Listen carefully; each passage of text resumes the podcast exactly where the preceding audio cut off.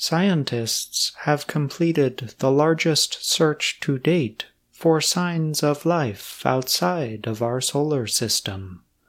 Using a radio telescope in Australia, scientists studied around 10.3 million stars.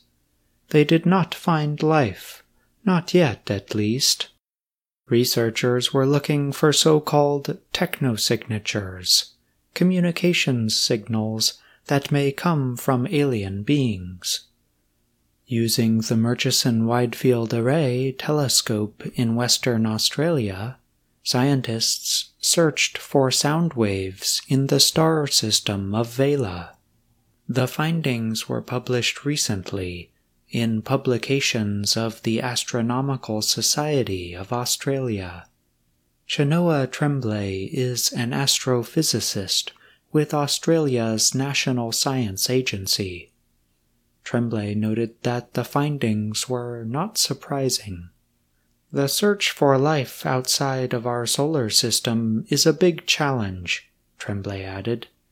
We don't know when, how, where, or what type of signal we may receive to get an indication that we are not alone in the galaxy. The search was a hundred times deeper and broader than ever before, noted astrophysicist Stephen Tingay of Curtin University in Australia. Still, it involved few stars in the universe. 10 million stars does seem like a lot.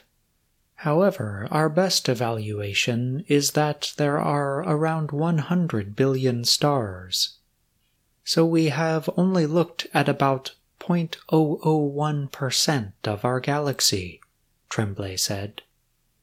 Pretend the oceans contained only 30 fish, and we tried to look for them by testing an area the size of a backyard swimming pool.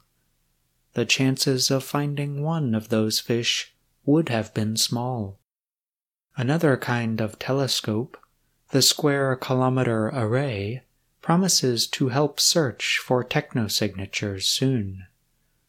What is important is always going deeper and further, Tingay said.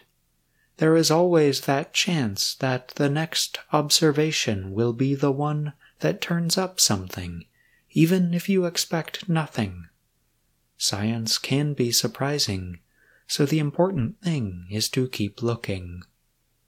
I'm John Russell.